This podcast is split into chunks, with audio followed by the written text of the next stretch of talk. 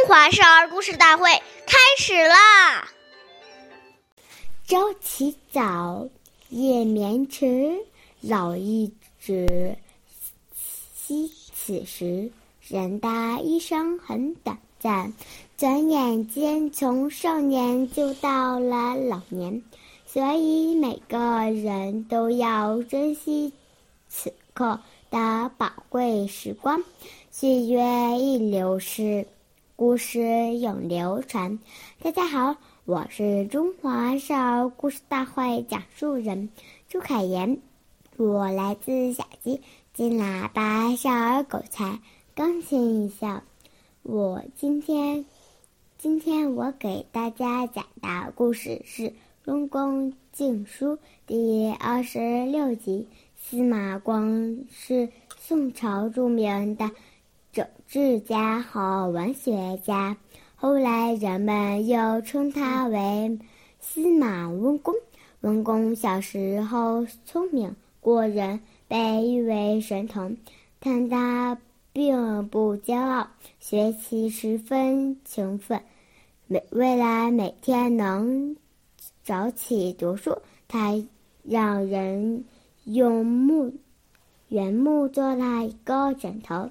用这个枕头睡觉很不舒服，头只要一转动就会滑下来，这样司马光就会惊醒起来读书。后来，这个枕头被誉为警枕。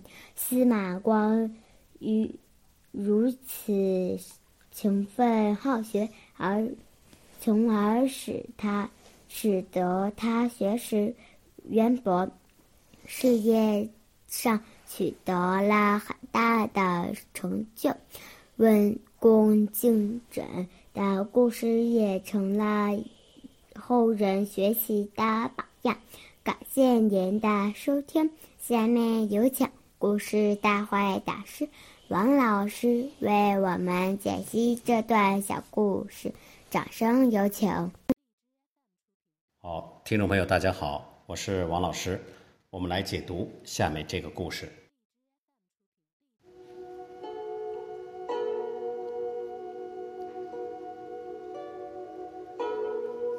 这个故事说呀，为人子应早起，把握光阴，及时努力。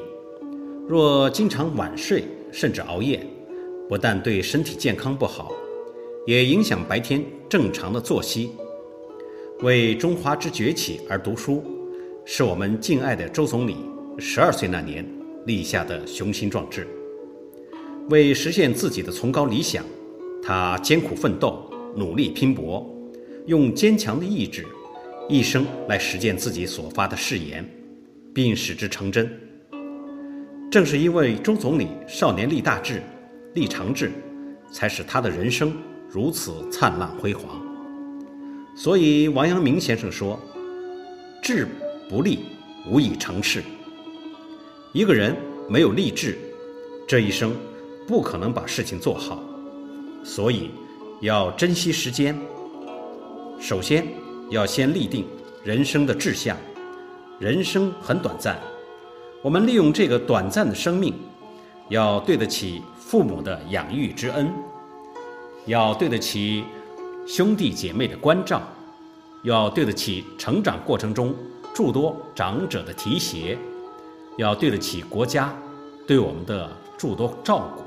所以，当一个人念念都是念这些恩德，想着要去完成他人生的本分使命，他一定是尽心尽力孝顺父母，友爱兄弟，进一步去奉献社会。即使没有人去推他，他也会快步向前。好，感谢您的收听，我们下期节目再会。我是王老师。